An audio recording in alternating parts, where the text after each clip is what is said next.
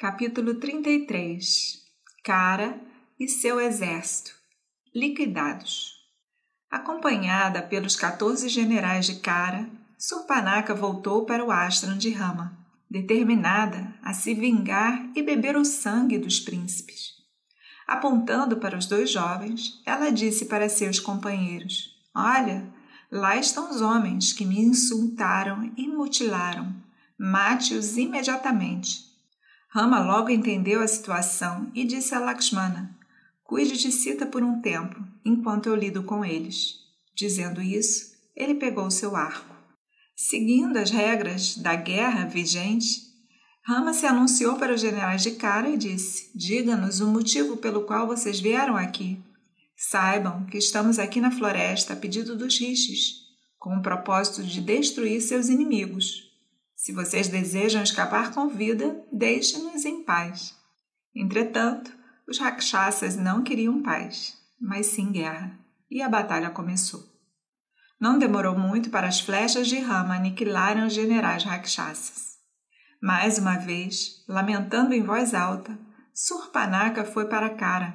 A destruição do exército poderoso que ele tinha enviado era inconcebível. Ele não podia acreditar ele procurou acalmar sua irmã com palavras doces. Eu enviei guerreiros invencíveis, cada um como Yama. Eles devem ter cumprido sua missão. Por que você chora? Por que você precisa chorar enquanto eu estou aqui? Surpanaka levantou-se, enxugando as lágrimas de seus olhos, e disse: Verdade, você enviou seus 14 guerreiros comigo. Mas agora os 14 estão duros, frios e mortos por causa de Rama cuja habilidade com armas é indescritível. Se você tiver uma centelha de orgulho em você, vá de uma vez, lute com Rama e salve a raça Rakshasa. Se você não for, a destruição do nosso povo é certa. Mas se você está com medo, me diga que eu vou entender. Esses jovens que entraram na sua terra estão determinados a destruir sua raça, a menos que você os encontre e destrua primeiro. Essas palavras ditas por sua irmã em voz alta, diante de todos os seus cortesãos, perfuraram o coração de Cara. Por que você fala assim, aterrorizada por um ser humano insignificante? Seja paciente por um momento e você terá o seu sangue para beber.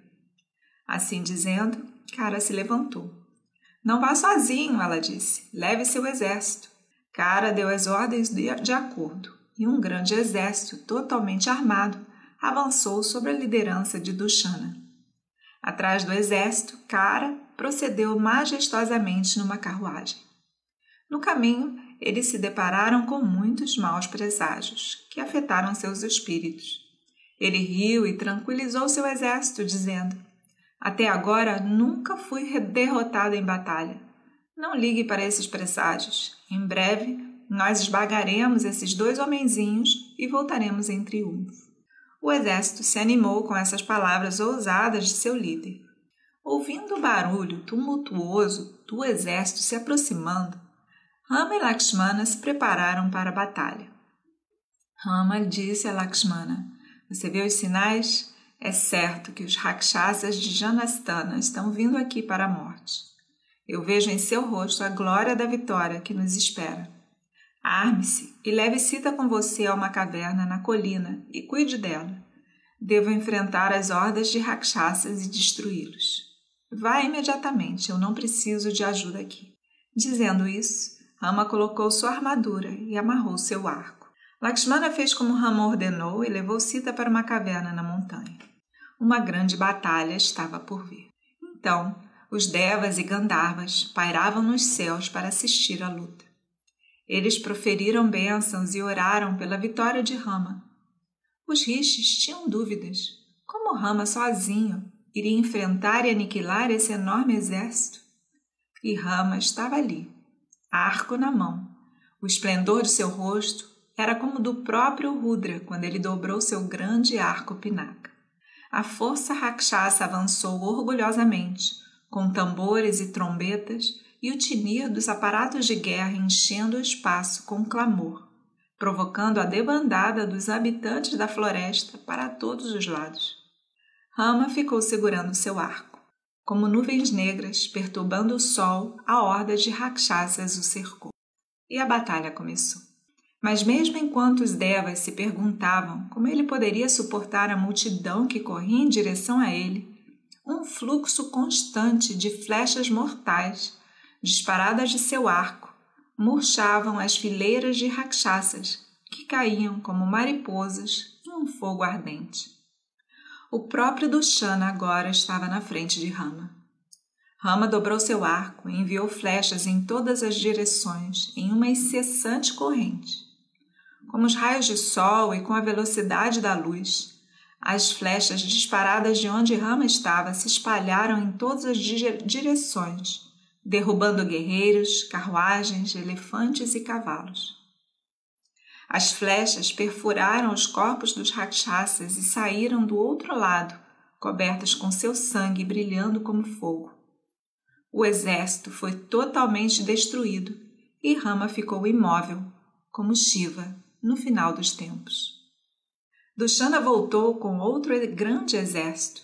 Por um tempo ele parecia indomável, mas logo as flechas de Rama atingiram sua carruagem, homens e cavalos. Ele desceu pulando e saltou em direção a Rama. As flechas de Rama, no entanto, cortaram seus braços e seu tronco, e o monstro caiu morto no chão como um enorme elefante.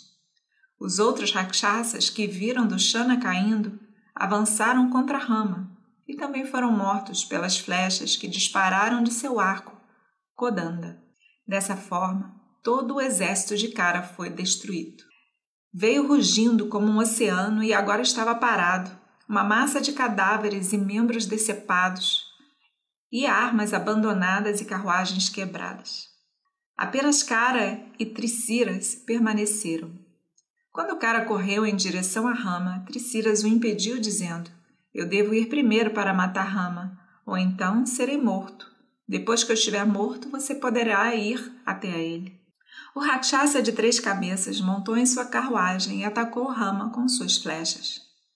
Rama disparou flechas que sibilavam como serpentes mortais. Finalmente, Triciras desabou e caiu cuspindo sangue. Seus seguidores fugiram como cegos. Cara, vendo isso, gritou: Parem! para os fugitivos e dirigiu sua carruagem contra Rama. Seu orgulho confiante se foi, mas ele lutou virilmente. As flechas dos dois guerreiros cobriram o céu. Cara ficou como Yama em sua carruagem, enviando seu fluxo de flechas. Por um instante, Rama apoiou-se em seu arco. Nesse momento, a armadura de Rama foi perfurada pelas flechas de Cara, deixando à mostra o corpo do príncipe brilhando como o sol. Rama agora pegou o arco de Vishnu e destruiu a carruagem de Cara e cortou seu arco em dois. Cara então pegou seu bastão e se aproximou de Rama. Os devas e os rishis, assistindo à batalha, ficaram ansiosos e renovaram suas bênçãos. Você tem sido um terror e uma praga para a humanidade, exclamou Rama. Força do corpo não é proteção para um malfeitor. Você perseguiu e matou rishis engajados em penitência na floresta. Você irá agora receber a punição devida por esses pecados. Os espíritos dos rishis de quem você se alimentou estão testemunhando agora a sua punição de suas carruagens aéreas. Eu vim para a floresta de Dandaka para destruir os rakshasas malignos. Minhas flechas vão perfurar os corpos de seu povo. Sua, sua cabeça logo vai rolar no chão como uma fruta madura. Verme humano! exclarou o cara. Filho de Dasarata, chega de gabar-se. Você se orgulha de ter matado alguns rakshasas comuns. Um, um herói não se vangloria como você. Apenas um kshatriya banido de seu povo pode se vangloriar assim. Você mostrou que pode se gabar. Vamos ver agora se você consegue lutar. Suas palavras brilharam como palha em chamas, com pouco valor ou vida. Aqui eu estou com meu bastão na mão, como Yama, para tirar a sua vida. A noite se aproxima Esteja preparado para perder sua vida. Estou aqui para vingar a morte de meus seguidores que você matou. Dizendo isso, ele pegou seu bastão e atirou em Rama. O bastão foi dividido em dois pelas flechas de Rama estilhaços caíram inofensivos no chão. Você já terminou de falar, Rakshasa? Agora você deve morrer. Essa floresta estará segura no futuro e os rishis viverão em paz, disse Rama. Mesmo enquanto Rama estava falando, Kara arrancou pelas raízes uma enorme árvore e, rangendo os dentes, jogou-a em Rama. Mas ela também se partiu pelas flechas de Rama. E, temendo mais atraso, ele atirou flechas mortais em Kara. O Rakshasa, ferido, saltou sobre Rama com a intenção de combate corpo a corpo, mas esse último evitou o contato, dando um passo para trás e atirando uma flecha mortal que cravou seu peito. Os devas enviaram chuvas de flores do céu, gritaram de alegria. Rama matou o pecador Rakshasa. Homens podem viver em paz na floresta Dandaka daqui em diante. Dentro de uma hora, Rama destruiu Kara, Dushana, Driciras e todo o seu exército. Na verdade, ele é um herói. Sita e Lakshmana voltaram da caverna. Lakshmana abraçou Rama e alegrou-se que ele sozinho tinha cumprido a promessa de segurança que tinha dado aos rishis. Como Rama so sozinho executou essas façanhas? Se alguém observar uma vaca protegendo seu bezerro e afugentando toda uma multidão de homens, poderá perceber o poder do amor. O amor é uma qualidade suprema que, de acordo com a ocasião, se manifesta em diversas formas heróicas, como coragem e autossacrifício. Assim como o ouro que pode ser trocado por prata ou bens ou outras coisas de valor. Quando Deus assume forma humana e está engajado no cumprimento de sua promessa de salvar o indefeso, seu poder é ilimitado e se manifesta.